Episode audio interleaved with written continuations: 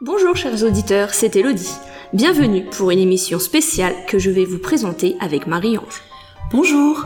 En effet, nous avions envie de vous parler de Léonard de Vinci, de sa vie, de sa peinture et de sa folie créatrice. Elodie, tu veux bien nous parler de sa vie? Bien sûr.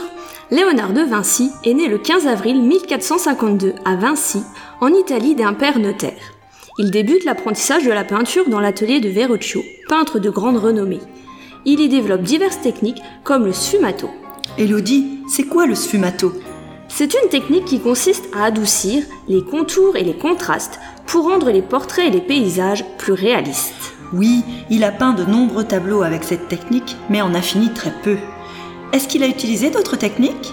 Évidemment, il a étudié, comme beaucoup de peintres de la Renaissance, l'anatomie humaine afin de peindre tous les détails des mouvements et de la position des muscles. Très intéressant.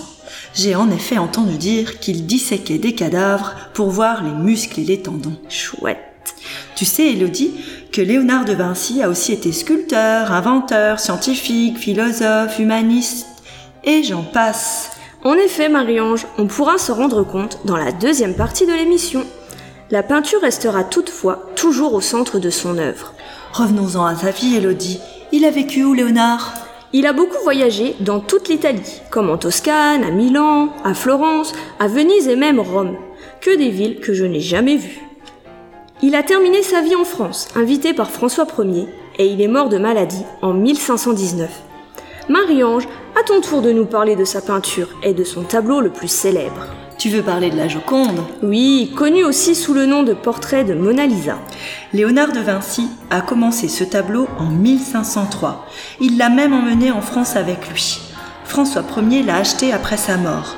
Et devine ce qu'il en a fait, Elodie? Je ne sais pas. Il l'a accroché dans sa salle de bain à Fontainebleau où il resta plus d'un siècle. Tu as d'autres anecdotes comme celle-là? Oui. Si tu observes bien le tableau de la Joconde, tu constateras qu'elle n'a pas de sourcils ni de cils. Ah oui? C'est vrai. Léonard de Vinci les avait peints, mais ils se sont effacés avec le temps. Qu'est-ce que tu peux nous dire d'autre sur lui? Léonard de Vinci, en plus d'être un artiste génial, était un inventeur sans limite.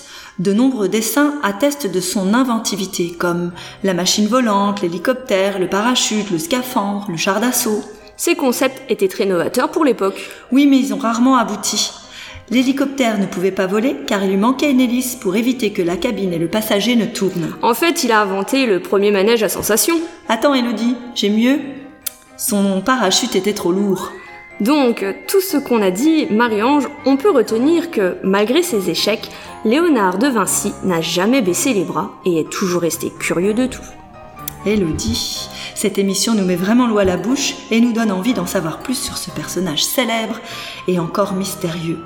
Mais ça, c'est pour une prochaine émission peut-être. Et oui, chers auditeurs, il est l'heure de nous quitter. Nous sommes ravis d'avoir passé ce moment avec vous. À, bientôt